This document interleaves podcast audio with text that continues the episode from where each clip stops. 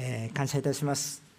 えー、本当に礼拝を一緒にしようとするとき、えー、このように、えー、講談の前に立つとさまざまな思いが、えー、やってきます。えー、今日私に与えられているその思いは何かって言ったら本当に感謝だなという思いが与えられています。主の御前に一緒に、えー、礼拝がすることができる。この恵みは本当に感謝だなということを思います。私たちの人生の中にさまざまなことがありますけれども、ただただ本当にこのように、えー、良い状態にあるものも苦しい状態にあるものも一緒に集まって、でもあなたは神様を本当に賛美することができる。また礼拝することができるということは本当に主の喜びだなということを今日も、えー、立って示されています、えー、皆さんの中にも本当にこの礼拝をご一緒にできる喜びが皆さんの中にもきっとあると思いますから主をそのことを思ってですね感謝を捧げています、えー、今日の御言葉と直接的には関係ないんですけれども、え私の中に今あるものなので少しお分かち合いさせていただきました。でも私たちがこのように主の見舞いに出ていく時に私たちの中には喜びがあります。礼拝に来る時には私たちに希望があります。あ礼拝を捧げたいなと思うようになるんです。それはなぜならば私たちの中において本当に礼拝を捧げるっていうことは本当にあ本当に私たちがなすべきことなんですね、えまあ他のいろんな仕事もあったりいろんな勉強もあったりいろいろするべきことがあるんですけれどもその全ての中にやっぱり主を礼拝する礼拝する心っていうことが私たちの中に回復するとそれが私たちの作られた目的でもあるんですね。それが回復すると全てのことが生き生きとしてきます、えですから本当にそのことを覚えて今イエス様がなさっていることをたくさん見ていきたいなと思うんですね。イエス様こそ本当に礼拝を回復された方ですからどうぞ私たちの中にまた礼拝される方むしろ礼拝できるように私たちに近づいてくださる方でもあります。ですからこの方が何をなされたのかっていうことが記録されているこの福音書をしっかりと見ることによって、え私たちが本当に一人一人今日生き生きとしていくことを信じています、えー、皆さんがイエス様を受けられると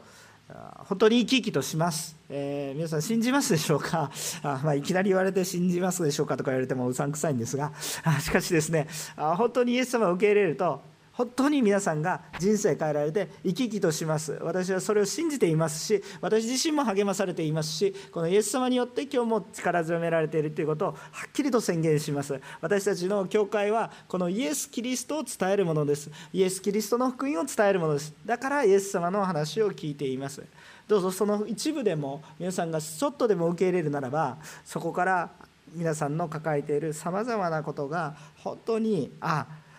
イエス様の中によって解決されていくんだな。いやむしろ問題でもなかったんだなということに気づかされていく不思議な体験をしていくでしょう、えー、ですから今日もこのイエス様のなされたことを通して私たち恵みを受けていきたいと思うんですね。さてこのイエス様が十字架にかかる前に、えー、この神殿に、えー、来ています、えー、それはもう1週間とかいうスパンで近づいてきているその中なんですけれどもイエス様はこの神殿に活発に活動を開始されています、え最初歓迎されたんですけど次の日からいきなり暴れまくったという感じになるんですけれどもあそのその3日目もイエス様は何食わず、この神殿の中に来て、え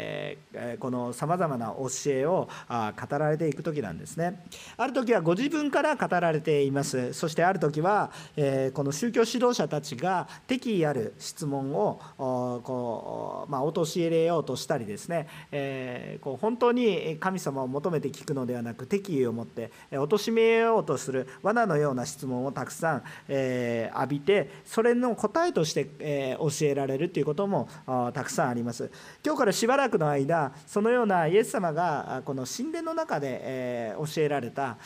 この宮の中で教えられた内容を通して私たち主の御心を知っていきたいんだと思うんですね。むしろイエス様はそのように神殿の中にある少し歪んだ考え方というものを神様の方に戻す働きをされていたんだなということを覚えたいと思います。えー、今日の聖書の箇所はイエスの権威をに対して疑いを持って敵意を持っていたあこの宗教指導者たちですねその人たちがイエス様のところに来て、えー、この祭司長立法学者長老たちという指導者たちに対してですね、えー、こう質問を投げかけてきたんですけれどもイエス様に対してでもこれに対してイエス様が、え、主の思いはどういうものなのかということを答えられているそういうような場面ですね。これはブドウ園の例えを用いてイエス様が語られています。で今日はこの箇所を通して神様がいかに世を愛されているかということ。私たちの愚かさと同時に神様がいかに世を愛されているかということについて学んでいきたいと思います。恵みを受けていきましょう。えー、今日は2つのポイントなんですけれども、えー、私たち人間っていうのは自分が主人だと勘違いする愚かさがあるのでそれに気づきましょうということですね。自分たちが自分が主人だと勘違いする愚かさが多くありますのでそれに気をつけましょうということですね、えー、もうちょっと難しい言葉で言うと一言で言うと傲慢という言葉があるんですけれども私たちはすぐ傲慢になるので気をつけましょう。また私たちの中に傲慢さがあるということに気をつけましょうということです。一節の御言葉を見たいと思います。このように書かれてあります。それからイエスはが例えで彼らに話し始められた。ある人がブドウ園を作った。垣根を巡らし、踏み場を掘り、見張り櫓を立て、それを農夫たちに貸して旅に出た。アメン。えー、この、まあ、武道園のお話をするんですね、まあ、ここで彼らというふうに語られているのは一体誰かというと当時の宗教指導者たち当然宮を管理していたような人たちですね、えー、まあ、あの先ほど言ったように、えー、この祭司長立法学者長老たちとこういうような方々のことを指していると理解して構いません。また広く広い意味ではユダヤ人のことをこう、まあ、指しているかもしれませんが、えー、この中からちょっと話を考えてみたいと思いますね。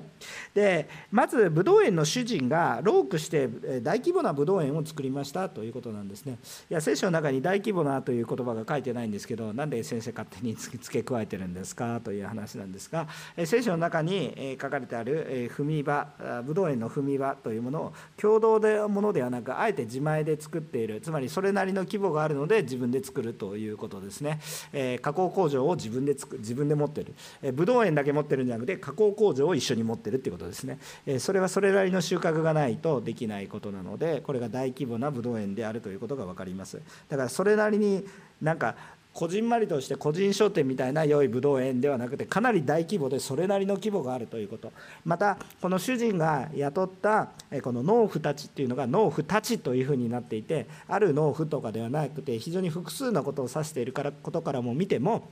これは大規模なものだったというふうなことが想定されるような言葉がたくさんあります。ですから私たちの頭の中でも皆さんブドウ園やってないですから当時はブドウ園は身近なところにあります。山梨県とかね福島県とか行くくとおおおとか思うかもしれませんがちょっと横浜にいる人たちはよく分かりません。梨作ってるぐらいの人がいるかもしれませんがちょっとピンとこないと思いますのでそういう話をさせていただきました。でこれは大きなブドウ園なんです。ですからこれは非常に良いブドウ園を作られた。でこのブドウ園の主人は非常にロークをしてこの非常に良いブドウ園大規模でしかも質の良いえ多くの人が働ける、そのようなブドウ園をお作りになられたんだということを理解してほしいんだということですね劣悪な環境とか小さいとか、えー、労働環境悪いとかそういうものじゃなくて非常に良い環境をお作りになられたということを覚えてください。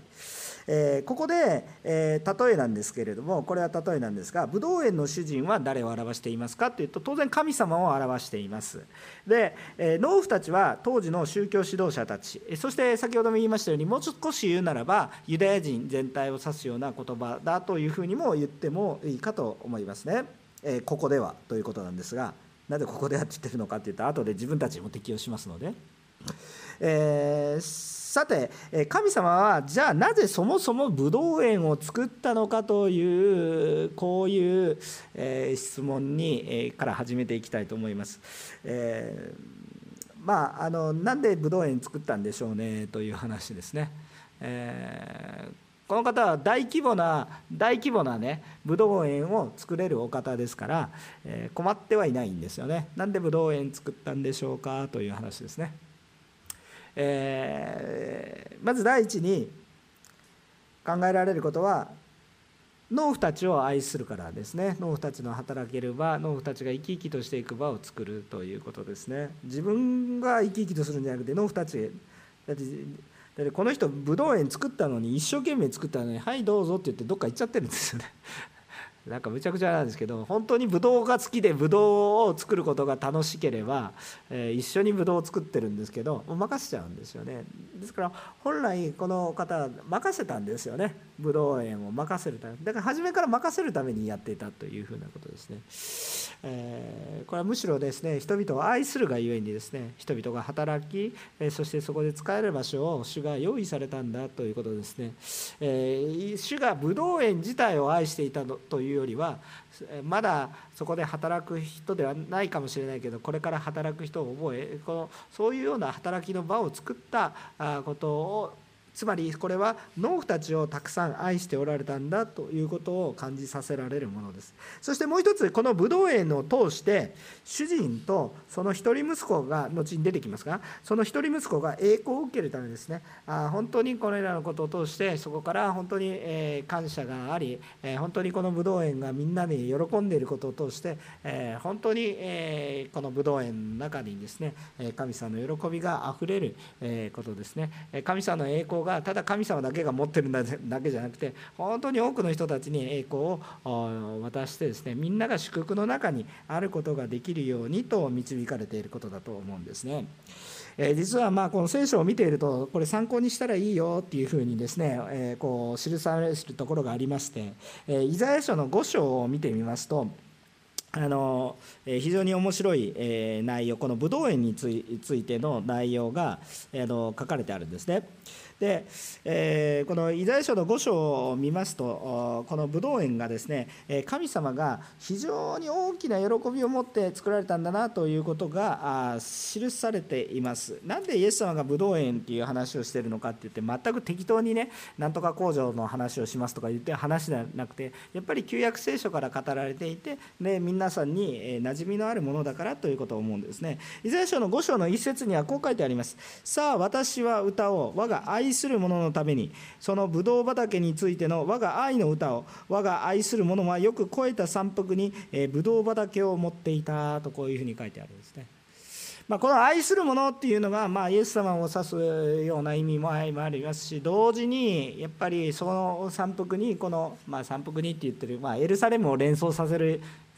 意味ですけどね山腹にぶどう園があるっていう、え意味ですけれども、まあ、とにかくですね、えこういうようにですね神様は愛を持ってもう歌を歌うほどにですね歌を歌うほどにですね、えもう愛している。そして本当にこの愛する者たちっていうのが農夫たちという当時そこにいた人たちが農夫たちでもあります。またでもその所有者また一人息子というふうにも理解できると思います。ですから2つのことを言ったんです。農夫たちを主が愛されている、え同時にあやっぱり神様は愛する一人息子神様のために。ですから私たちが本当に、えー、良い環境で良い働きをして良い実を実らせていき神様に対する礼拝があるということは、えー、神様の栄光になりますし喜びになりますしそれも主の喜びでありますし主が愛されることになり私たちも主の喜びで満たされていく、えー、そのようなことになるわけですね、え私たちが本当に活躍することも主の喜びとなります。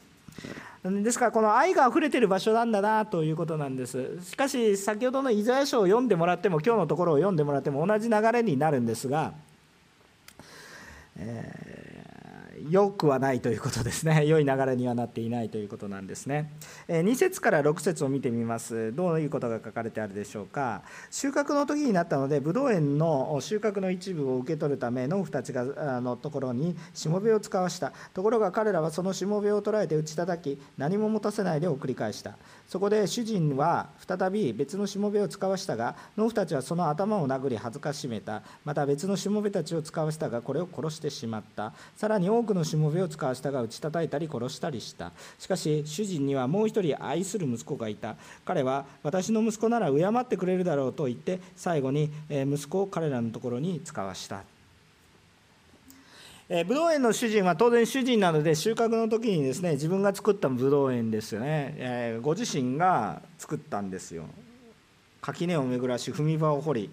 ね、工場まで作って見張りの櫓を建てて誰が作ったんですか？これ農夫たちが作ったわけじゃないでしょ。その後に農夫たちを雇ってるんです。その前に自分で作ったんですよ全部ね。自分で作り上げたものなんで、えー、当然ですね、えー、主人なのでこれ全部あげるわけにはいかなくてですねちゃんと収穫の一部を受け取るためにしもべのところに使わせたんです。でも農夫たちはこれの収穫を渡さないばかりかそれを取りに来たしもべを打ち叩いてしまったわけなんですね、えー、そんなことが何度も続きしかも殺してしまうものさえでもう決定的にアウトな感じなんですけれども、えー、それでもですねこのブドウ園の農夫は愚か者などと思うぐらいにですね本当に私の最愛の息子ならさすがに敬ってくる。あの殺人事件まで起きてるんですけど最愛の息子だったらいやそこそういう感覚にならないと思うんですけど不思議にそういうふうにしたんですね。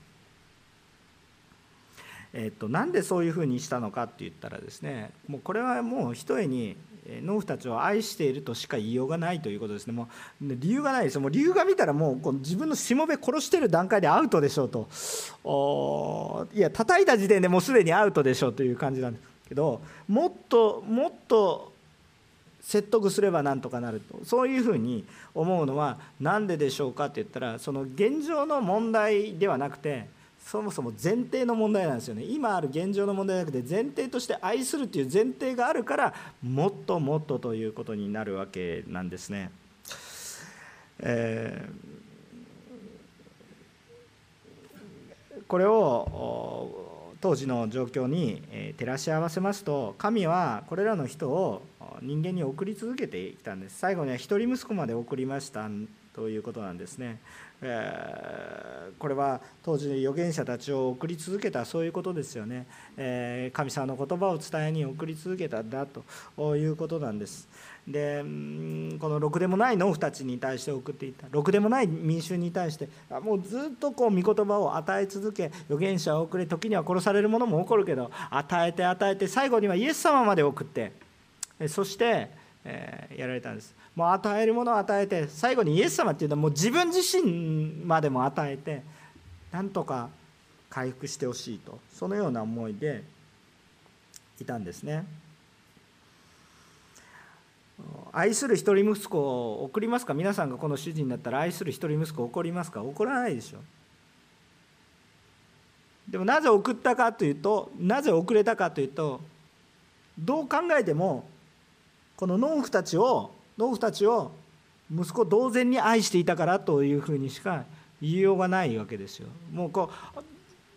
送らないでしょ。息子同様に愛していなかったら送らないでしょ。もう叩いて返してる時点ではいファイヤーということになるわけです。全員出ていきなさいということになるわけです。けれども愛しているので最後自分の一人息子まで送るわけですよ。主人がいくら愛していたかということです。でもこれ全然理解されないんですよね。7節から8節どういう結末になっていくかというとすると農夫たちは話し合った。あれは跡取りだ。さあ殺してしまう。そうすれば相続財産は自分たちのものになる。そして彼を捕らえて殺しブドウ園の外のブドウ園の外に投げ捨てたとこう書いてある。いやもう最悪の結果になるわけです、まあ、目には見えていたんですけど最悪の結果になる。でもこのブドウ園の農夫たちも愚か者ですよね。どうして跡取りを殺せばブドウ園は自分たちのものになるだろうと考えたんでしょうね。絶対にならないでしょ。つながらないですよね。つながらないんですけどそれがつながるんですよ。なんでつながるように思えるのかっていうとそこに私たちの愚かさがありますよ。この理由にもなりますよね。跡取り息子を殺してしまえば相続する人がいなくなるから自分たちのものにならないですよね。そう殺した人はもう真っ先に殺されますよ。だからあの全く意味不明な、まあ、へりくつというか成立しない理由にならない勝手な論理なんですがそれが成り立つと考えるんです。ところがまさに私たちが陥っているのがそんな論理だということなんですね。でここで、一人息子が死んでしまうのはこれはイエス様が死ぬことを暗示していますがまあ、さて、ちょっと一時引っかかると、またちょっと本質の話からな、まあ、本論のな今ここで捉えるべき流れから外れてしまうので、話を戻すんですが、なぜ農夫たちはこんな馬鹿げたことをしたんでしょうかというと、それは農夫たちが、これはもう自分の主人意識があるわけです、悪い意味の主人意識があるわけです。えっ、と農夫たちは、まあ、言うなれば管理人に過ぎないわけなんですが、オーナーだと思ってしまうということです。いつも四六時中そこにいるから自分たちが住んでいる自分たちがあ耕してる。だからオーナーだと思うんですけどオーナーではありません。管理人なんですよね。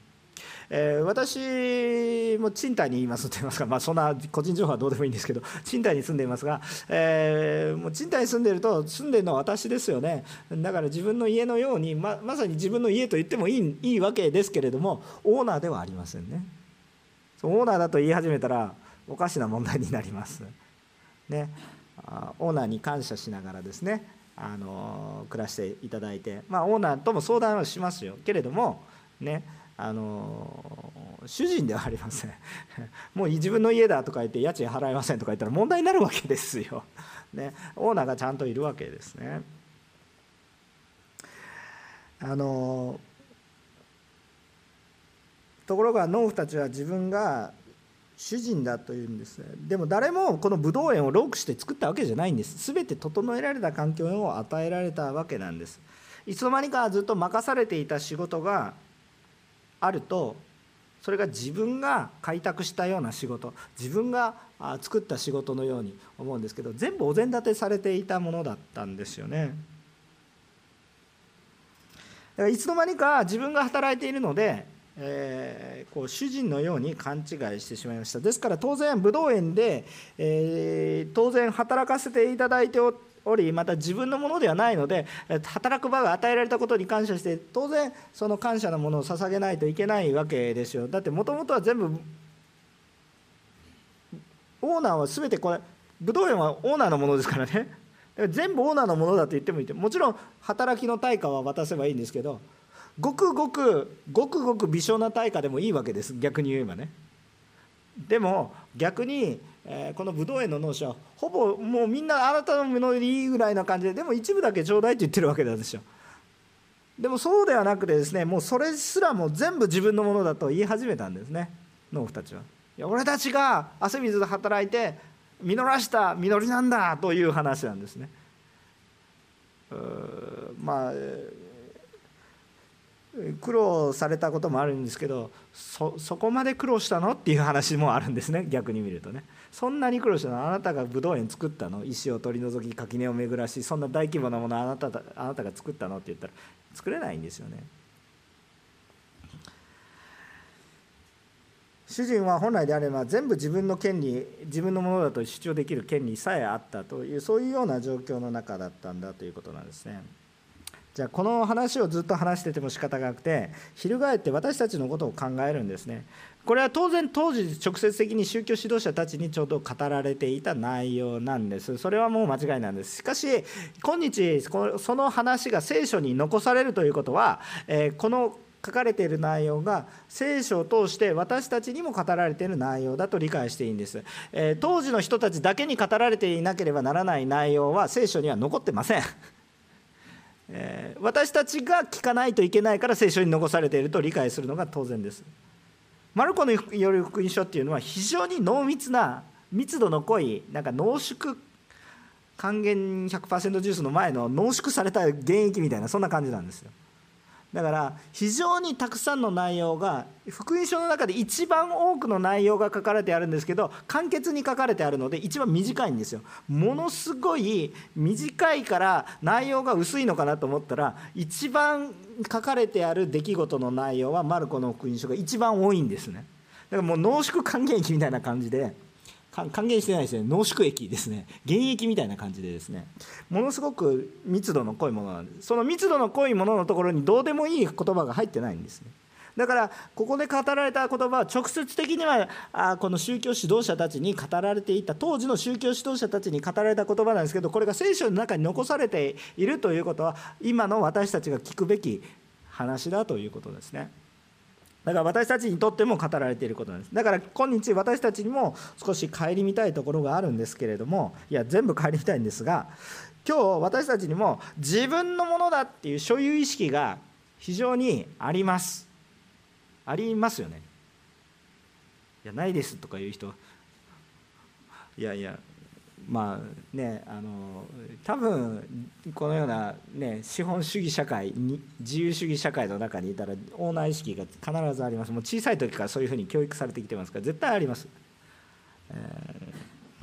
ー、私は今そんな政治的な話をしたいわけじゃなくてこういうことを言うとまた怒られるかもしれませんが正直に言います。あなたのものはこの世に一切ありません。究極的な話ですあの管理人としての権利はたくさんありますからそこを剥奪しようとしてるわけじゃありません。管理人としてのことはたくさんありますが本質的にオンするものオーナーとなるものはこの世には一切ありません。全て私のものではありません。その感覚を私たちが忘れてしまう時があり私のものだと思うんですね。この私のものだいや管理しているという感覚は重要です。しかし所有しているという感覚になるということがこれが私たちの中に大きなトラップになります。管理はしています。管理して一時的に所有はしています。その証拠に皆さん今日今あの持っている所有している全てのものは皆さんのものにはなりません。いや一時的にはなりますよこの先50年ぐらいあなたのものかもしれませんがいずれ天に召される時いや50年とか100年ぐらい行く人もいるかもしれませんがまあこれから100年のうちここに生きてる人はいないです。今赤ちゃんもあ赤ちゃんギリギリセーフかもしれません。ちょっと分かります。でも100年ぐらい経つとですね大体ほぼいないんですよ。いないということは何かって目に見えてるものは誰かのものになります。もう100%なくなります。これいや100%ですよ。永遠に所有するものはないんです。いや名前が残るでしょ。名前残ったって意味ないですよね。残らない。100%なくなります。究極的な話ですねだからそんな話しても仕方がないねと思うかもしれないですけどそういう考え方そういう認識っていうものは私たちを謙遜にさせます。だからこれがすごく重要なんです。誰が地球を作りましたか？まあ主を信じている人は神様だという話になるんです。えー、いやでも世の中の多くの人が偶然ですと言って偶然でしょうか、えー、どうやって命を得たんでしょうか。お父さんお母さんによってまあまあそれもそうですけど、えー、私は私も父ですが命を作った覚えはちょっと変な話してるかもしれない命を作った記憶は命を授かった記憶はありますけれども命を作った記憶はございません。命の営みをしながら命を授かった記憶がありますが命をなんか命を作ってなんか僕もなんか作ることがあります。プラモデルを作るかのように作る。命を作った記憶はありません。ただ命の営み生きていたので生まれてきたという。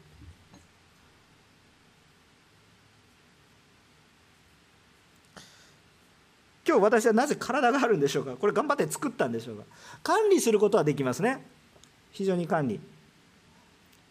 毎日歯磨きをすれば年を取っても歯が残ってるけど毎日歯磨きをしなければひょっとすると、まあ、入れ歯がたくさんなりますみたいな感じになります。だから管理することはできますけれどもなんかこう頑張れば頑張れば生えてきますみたいな。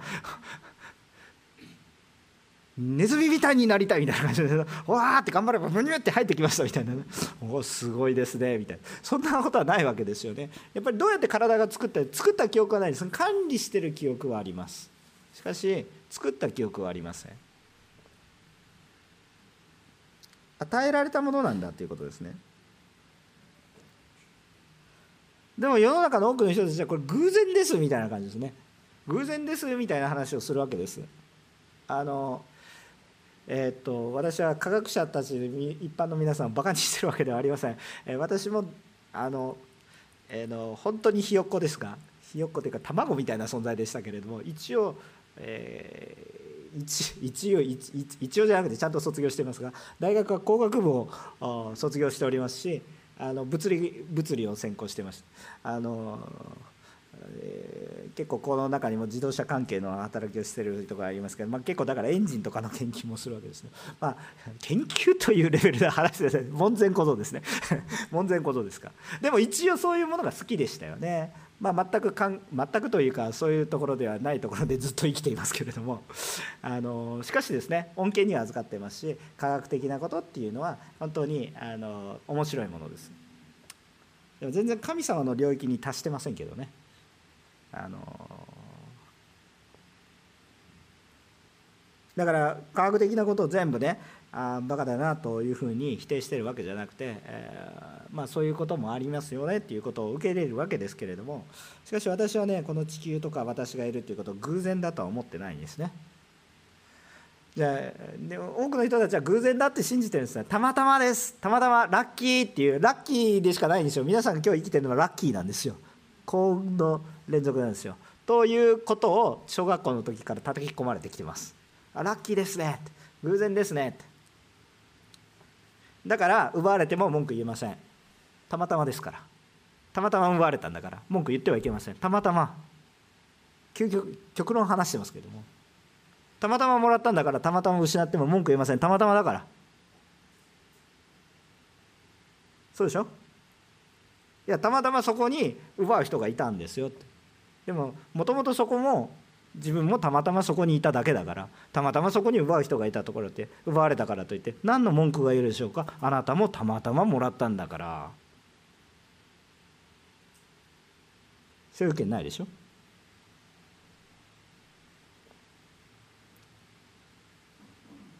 からこれ偶然なんですから。なんかすごく賢いことを言っているように思えるんですけど非常に愚かなことを言っているんだということを私根本的に気づかないといけないんですね。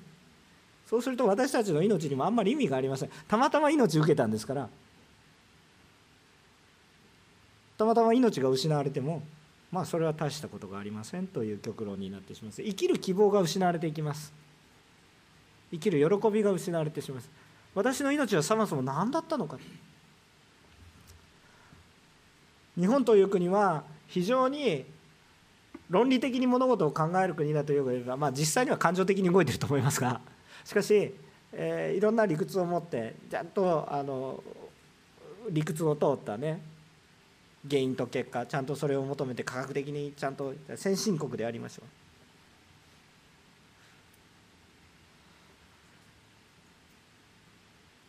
世界で心の病がトップクラスでえー、世界で心の病に対する投資がトップクラスで世界で心の病に対する成果がトップクラスでゼロです。ゼロと言ってしまったら申し訳ないんですがあるんですが結果はあるんですがしかし一番大きなお金を投入しながら一番成果が出てないとも言える。なんでこういうふうになってしまってるんでしょうか。主人を無視し始めてるからではないかなというふうに私は思います。私は思いますが信じています。聖書はそうだと言っていると確信します。私は自分でやっています。自分でやっています。じゃあ自分で管理します。頑張りなさい。つい最近流行った言葉の中で自己責任という話が結構あります。全部自己責任でやりましょうね。この世の中で自己責任で生きていける人は一人もいません。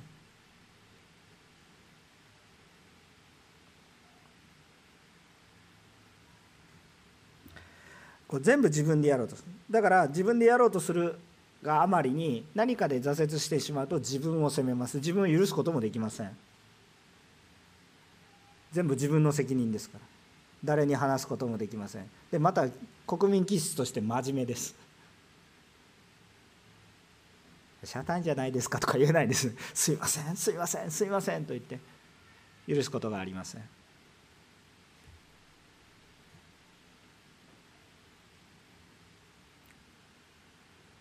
自分で立つと言いながら立てないのに自分で立つと言って立つそして苦しんでしまいます。で考え方の中にあって偶然ですからみたいな仕方がないですね。だからもう本当に訳のわからない状態になっています。しかしここに主人を回復しましょう。神様が愛を持ってブドウ園ばかりか私たちも作られました。そしてそこには収穫もあるんです。そして私たちのところに来てくださいます。そして全部持っていこうとするのではなく全部持っていってもいいのに持っていかないでほとんどあんたたちにあげるよ。ちょっとだけちょうだい。愛の関係を。築く。そのようなものであるんです。しかし私たちは全部自分たちのものだと考えるから勘違いしてしまって歓迎すべき私たちのオーナーを敵対関係を持って奪いに来た。散奪者だと思うんです。主を信じると私たちの人生がおかしくなるとか。捧げ物をすることは私から減るものだと感じる。いや違うんです。捧げ物をするっていうのは私たちが与えられていることを知ることなんです。そのような愚かさが私たちにあるということを今自覚しましょうと言ってるんです。だからどうしなさいと今言ってるわけではなくてそういう愚かさが私の中にありますよということです。皆さん全ての人間関係の中においてもそうですけど私は今牧師ですけどあ、ね、任されている部分があります。かといってじゃあ皆さん私は皆さんは私のものだって勘違いすんだって言いたいでしょ。皆さんは私のものではありません。そうですよね。でも時々一生懸命主の働きをしてると勘違いすることが起こりえます。皆さんも家族の中で親であったりリーダーであるかもしれません。そうしていくとああ自分の子供は自分のものだと勘違いしてしまうかもしれませんけどそうではありません。オーナーではありません、まあ、夫婦は一対一体となっていきますけどね。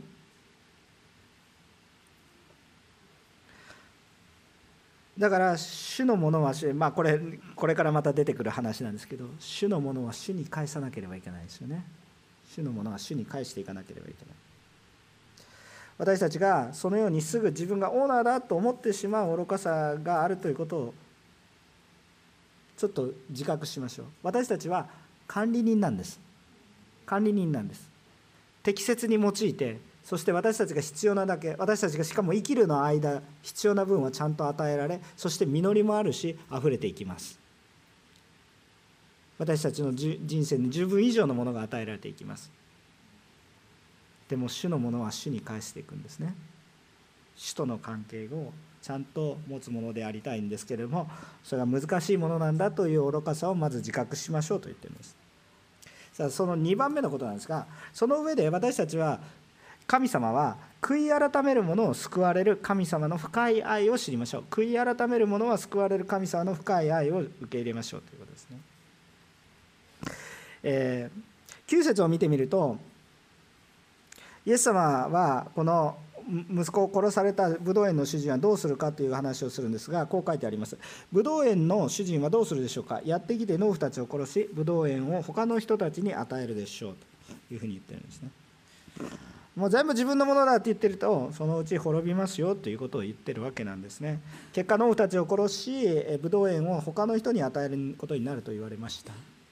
これ直接的に言われてるのは宗教指導者たちに言ってるんですあ神殿は私たち私たちこそが神殿を管理してるんだって言って神様が来てるのに私たちこそ神殿なんだとかいう話をしてるから違うよってそういうことを言ってるのは取り替える一回これも崩されて新しくなります。そういうことを言ってるわけですけれども私たちはここで神様を侮ることをしてはいけないんだなっていうことを覚えてきてる。何をやっても許されるふざけていいんだなということではなくてやっぱりやってはいけないことがあるんだということを覚えなければいけないんだということを一つ覚えなければいけません。しかし初めから神様がもうどうでもいいろくでもないものを滅ぼそうとしているのであればこんなまどろっこしい方法をいつも取らないというふうに申し上げています。神様は裁きたいのであるならばこんなまどろっこしい方法を取るのではなく神様は何とかして救いだから愛しているからそれでも働きをされます。それでもやはりむちゃくちゃなことをすればですねむちゃくちゃなことをすれば滅びることもできます。ということですね、まあ、神様は神様はもう絶対に救おうとされていますけれどもそれでもむちゃくちゃなことをすれば滅びることはできます。ということですね。だから私たちはちゃんと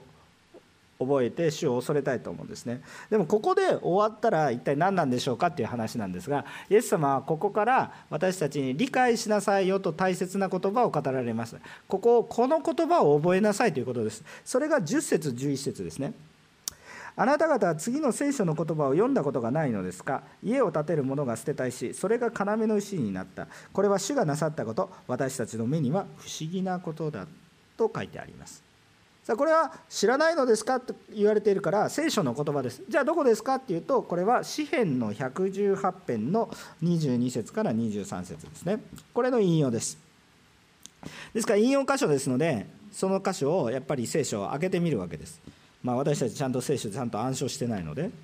えー、ここをまあ開けてみるわけですよ、まあ、そこ暗唱してますとか言って頑張らないで、えー、私実際覚えてなかったらそれ開けてみるわけですよ。えー、支援の118編のですね、えー、この22節23節を開けてみるとこう書かれてあります。読みます。家を建てる者たちが捨てたいしそれが要の石となった。これは主がなさったこと。私たちの目には不思議なこと。をもう丸々書いてありますね、えーさあその前後何書いてあるでしょうか？前には出ません。こんなことが書かれてあります。21節。私はあなたに感謝します。あなたが私に答え私の救いとなられたからです。でその後家を建てる者うんぬんかんぬん、えー、そして私たちの目には不思議なことだ。24節。これは主が設けられた日。この日を楽しみ喜ぼう。なんかこのマルコの福音書の裁きの話の中にいきなりこの言葉が出てくるのは一体何なのかっていう感じになると思いますね。書かれてある内容は救いの内容ですね。救いの内容が書かれてあるわけですね。これ非常に不思議なことです。ですから私たちここで2つのことを覚えたいと思うんです。もちろんここで書かれてあるのはイエス様のことが書いてある。捨てる捨てたもの家を建てる者たちが捨てた石それが要の石になった礎石になった一番の土台になりましたというお話をしています。でここから立ち上がっていくそのようなことが起こってくるわけなんですがこれはイエス様のことですね。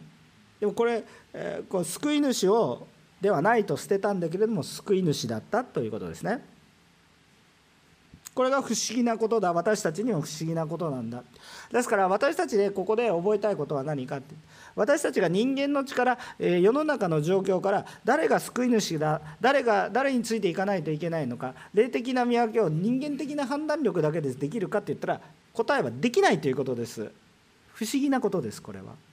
できないんです。人間的な判断力だけで見分けることができないんです。それが証拠に当時聖書に一番精通していたトップ・オブ・トップが神殿の中でいろいろ活動していたんです。一番聖書のことを記憶していたんです。覚え読んだことがないですかって言ってこれ挑発してるわけですけど絶対読んでるんです、えー、私たちは暗唱してないかもしれませんがあ当時神殿の中にいたような人たちはパンって言ったらここはここの箇所だってズバッて言えたと思いますね。それぐらいもう本当に聖書に精通しているはずです。それぐらい聖書の御言葉に精通していたらイエス様が来られたら分かるでしょうと思うんですけど分かんないんですよ。これが私たちの限界です。でも主がなさることは人の目には不思議なことだ。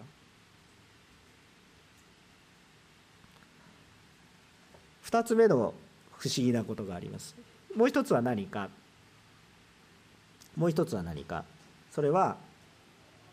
救われる人も不思議です。まあ、天国に行くとですねまあ一番笑い話として自分が天国にいること一番不思議だと思う人が多いっていうんですけど、まあ、天国の中であこの人が救われてるんだって思うことがあるんだっていうふうにですねおっしゃるようなことがあります。えー、いやさっきねブノンフたちを殺しって書いてあるじゃないですか。だからもうもうなんか怖いだけなんだなと思うんですけれども農夫たちは殺されなければならないんですけれどもその9節をもう一回見たいんですがブドウ園の主人はどうするでしょうか。やってきて農夫たちを殺しブドウ園を他の人たちに与えるでしょう。この他の人たちっていう人たちがこの農夫たちの中にもいる人がいるっていう可能性があるんですね。他の人たち。この他の人たちっていうのは悔い改める人たちの話です。悔い改める人たち。殺さなかったんじゃなくて殺したんだけれども悔い改める。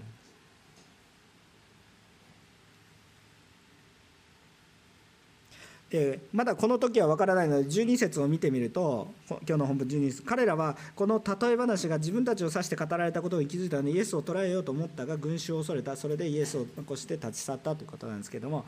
え結局この話を聞いて悔い改めるんじゃなくて悔い改めるんじゃなくて怒って、えしかもでも恐れるのは神を恐れたんじゃなくてこの話を聞いたら神を恐れないといけないんですけど神を恐れないで群衆を恐れたので結局その時は手出しができなくて結局イエス様から離れました。で最終的には十字架につけていくわけですけどイエス・キリストをね。でもそれは虚しかったわけですよ。ところがですねこの後日談がありますよね。まあ、まあ、イエス様が十字架にかかるのも後日談ですけどさらにその後日談がある最近皆さん QT でやられたばっかりの箇所なのでね、デボーション日々のデボーションでやられてる場所なのですぐ頭に残ってると思いますけど昨日ですよね。だから、えっと、使徒の働き6章の7節にはどういう、えー、言葉が書かれてあるかというと6章の7節、えー、結局イエス様が死んで復活して、えー、そして弟子たちが精霊に満たされてイエス様の話をバーッとイエス様が目の前にはいないけれども精霊様の助けによってバーッとイエス様の話迫害の中でもそのように話しているそういう中において弟子たちも神殿の中で同じように主の御言葉を語ったんですけどそうしているうちにどうなりましたかというと7節こうして神の言葉はますます広がっていきエルサレムで弟子の数が非常に増えていった。またその後祭司たちが大勢次々と信仰に入った。誰が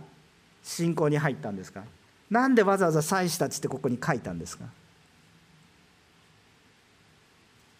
それはここで散々罵倒された農夫たち祭司たちの中においても信仰に入る他の者たちが現れてきた。これは私たちの目には不思議なことです。不思議なことです。その中にはパウロのような人もいます。これは私たちの目には不思議なことです。今日私たちこの人だったら救われるだろうなと思う人もいるんです。伝道してると正直人間だから思います。いやこの人難しいなと人間だから正直に思います。いや先生最悪ですねと思うかもしれない。すいません。思います。思うんですけどそれとその人間的な感情と実際に救われる人はあんまり関係ありません。神様が不思議なこと。人間の力ではこんなやつ救い主じゃねえと思っていても救い主だと感じる時がありこんな人救われないなと思っていてももう喜びを持って主を信じる者に変えられることが起こります。これは人の目には不思議なことです。不思議なことです。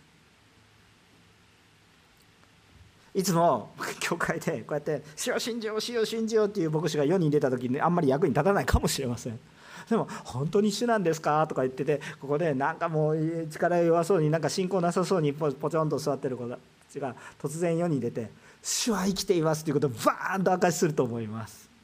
あこれはまあ私も明かしたいですけどそういうこともあります。でも主の目には不思議なことです。今日この武道園の例えを聞いてああ私は私の主人がいるんだということ。そして神様が私たちを本当に愛してくださってるんだ。いやだから別に問題起こしてもいいよとかそういう話じゃなくてやっぱり悔い改めることが必要なんです。でも主は根本的に私をたくさん愛してくださってるんだということを必ず気づくことができるようにさせてくださるお方だということを信じます。ですから今日皆さんお一人一人の中に神様の愛を感じてください。神様の救いっていうのは何かこうすればね、えー、こうこう救われるみたいなオートマチックの感情のないなんかもう無機質なそういうものじゃないんですよ。なんか交通 IC カードを持ってお金を払えば必ず電車に乗れますとかそういうものじゃないんですよ。本当に主の愛がいっぱいあるんですよ。何か無機質なシステムではなく私たちを愛してくださる神様がいるんだということを回復しましょう。これ宮で語られてるんですよね。だから私たちの教会の中でもこうすれば救われるとかそういうことじゃなくてまず私たちを愛してくださる神様が本当に今もこれも与えあれも与えご自身までも与えて全力を持って愛してくださる方がいらっしゃるんだということを覚えましょうね。それを感じた時に私たちの生き方が変わります。いやただ偶然に来ました。礼拝というシステムがあれが来ました。だからいいクリスチャンですねとか。いや私はここで奉仕しなければいけませんからということじゃなくてまず神様を置きましょうね。私たちのために全てを出してくださってそしてここで実りも起こさせてくださる。そのような神様がいらっしゃるんだということを私たちが回復しましょう。私たちはただただ偶然に生きているのではありません。主にあって生かされています。それはのんびり簡単なシステムで生きているんですかそうではない。御言葉を与え主がロークされその結果として生かされているんだということです。今日この大いなる神様に生かされているのであるならば今日農夫としての労苦があるでしょう。でも主の豊かな恵みの中にあるんだということを知った時に私たちの中に平安がありそして神様の中に豊かに主を明かしていくものと変えられていくことを信じます。言いたいことは何かいろんな話をしましたけど皆さんは愛されていますということを知ってほしいと思います。その愛されている方にちゃんとその愛に応えたいと思います。もうお前から愛をもらってないんで全部俺のものだじゃなくて愛されてるもの。でも僕たちはそのようにすぐに俺のものだって言いたくなるので気をつけましょう。ちゃんと愛を。どうやって気づくんですか？どうやって気づくんですか？一生懸命愛されてるって気づきましょうってやっても気づかないんですよ。これは不思議なことなんです。ですから神様の側からのタッチを否定しないでください。自分からタッチしようとしてもなかなかできないんですけど神様の方からタッチしてくるのでそれを否定しない。受け入れる。その時に不思議なことが起こっていきます。今日も皆さんの中に豊かな礼拝が回復されますように心からお祈りをしていきます。お祈りいたします。